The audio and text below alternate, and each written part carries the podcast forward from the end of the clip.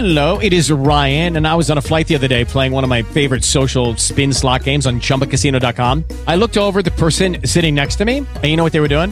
They were also playing Chumba Casino. Coincidence? I think not. Everybody's loving having fun with it. Chumba Casino is home to hundreds of casino style games that you can play for free anytime, anywhere, even at 30,000 feet. So sign up now at chumbacasino.com to claim your free welcome bonus. That's chumbacasino.com and live the Chumba life. No purchase necessary. Group. Void were prohibited by law. See terms and conditions. 18 plus. Hello, it is Ryan, and we could all use an extra bright spot in our day, couldn't we? Just to make up for things like sitting in traffic, doing the dishes, counting your steps, you know, all the mundane stuff. That is why I'm such a big fan of Chumba Casino. Chumba Casino has all your favorite social casino style games that you can play for free anytime, anywhere with daily bonuses. That should brighten your day a little.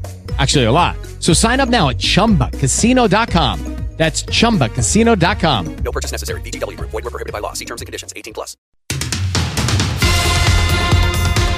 Las noticias de la hora en RCN Radio.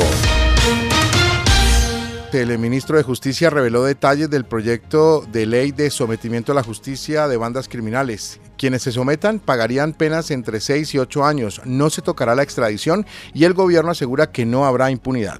También el gobierno radicó el mensaje de urgencia para el proyecto de humanización carcelaria que ya presentó a consideración del Congreso. Importante declaración de la ministra de Agricultura Cecilia López, quien fue directora del Instituto de los Seguros Sociales. Dijo en Noticias RCN que hizo lo que pudo junto con otros funcionarios para que la reforma a la salud planteara un sistema mixto capítulo cerrado, dijo la ministra. Entre tanto, el médico y ex candidato vicepresidencial Rodrigo Lara criticó también la reforma a la salud. Dijo que hay un retroceso que nos puede, dice, costar muchísimo a los colombianos. El Congreso pidió al Consejo de Estado su concepto para saber si la reforma a la salud debe ser una ley ordinaria o estatutaria. La bancada oficialista defiende la idea de que se tramite como ley ordinaria. Eh, con enfrentamientos verbales entre opositores y seguidores del gobierno, terminaron finalmente las marchas de la oposición en Bogotá.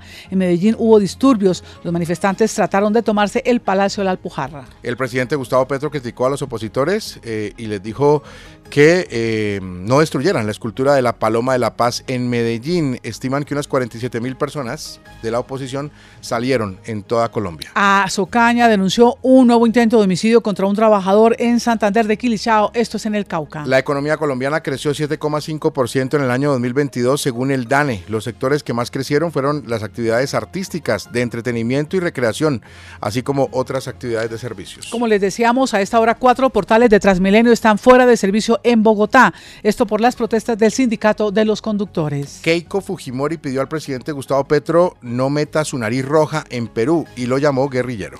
Una mujer presidió aquí en Colombia la primera audiencia de tecnología de metaverso en nuestro país. En una carta, el artista Fernando Botero cuestionó el cerramiento con vallas de la Plaza Botero en Medellín, donde están sus esculturas donadas. Pidió al alcalde Daniel Quintero permitir el tránsito libre. Y escuchemos la dura advertencia que hizo también el ministro de Hacienda, José Antonio Campo. Sostuvo que está comprometido con la regla fiscal y la deuda pública del país. Además, afirmó que las reformas que están en curso tendrán que ser coherentes con la regla fiscal del país, dijo el ministro. 24 horas de noticias en RCN Radio.